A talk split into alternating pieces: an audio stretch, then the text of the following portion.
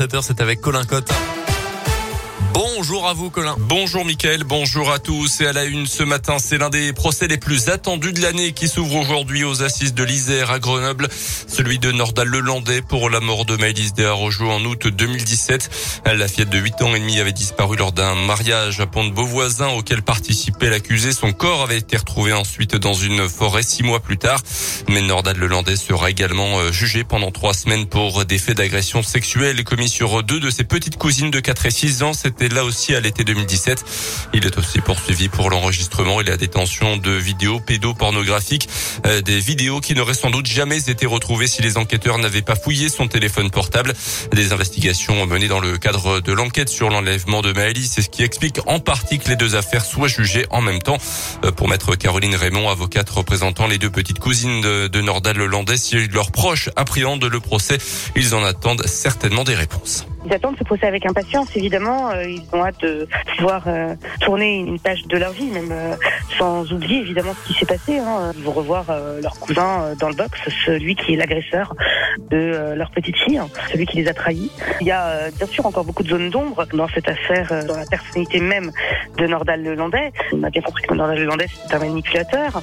Il a reconnu, je précise, hein, concernant ses petites cousines, il souhaitera donner d'autres explications que le fait qu'il était sous emprise d'alcool et de cocaïne euh, au moment des faits. À notre sens, Nordal Légendet est bien évidemment plus un prédateur sexuel, compte tenu des actes commis sur ses petites cousines, euh, qu'un tueur.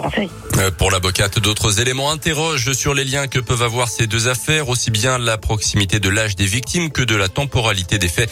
Les agressions sexuelles ont eu lieu dans les semaines qui ont précédé la disparition de Maëlys.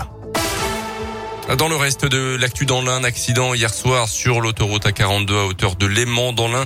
En direction de Lyon, trois véhicules sont percutés sans gravité pour une raison encore inconnue. Un seul blessé léger, un enfant de 6 ans qui a été conduit à l'hôpital pour des examens de contrôle. Un habitant de Bourg interpellé vendredi soir à la Croix-Blanche. Sur lui, une centaine de grammes de résine de cannabis. Il a été pris en flagrant délit par les policiers de la BAC d'après le progrès. Sans antécédent judiciaire et inconnu des services de police, il devra s'expliquer prochainement devant le tribunal.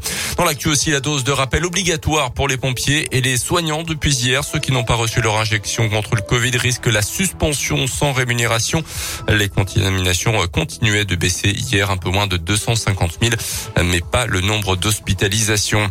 La politique et la présidentielle qui approche à grands pas comme prévu. Christiane Taubira a remporté la primaire populaire hier. 392 000 citoyens y ont participé sur 467 000 inscrits.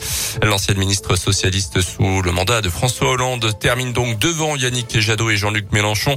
Elle a promis qu'elle appellerait les autres candidats de gauche pour les convaincre de la rejoindre, mais ce n'est pas gagné. Jean-Luc Mélenchon dit qu'il ne se sent pas concerné par la victoire de l'ancienne garde des Sceaux, Yannick Jadot.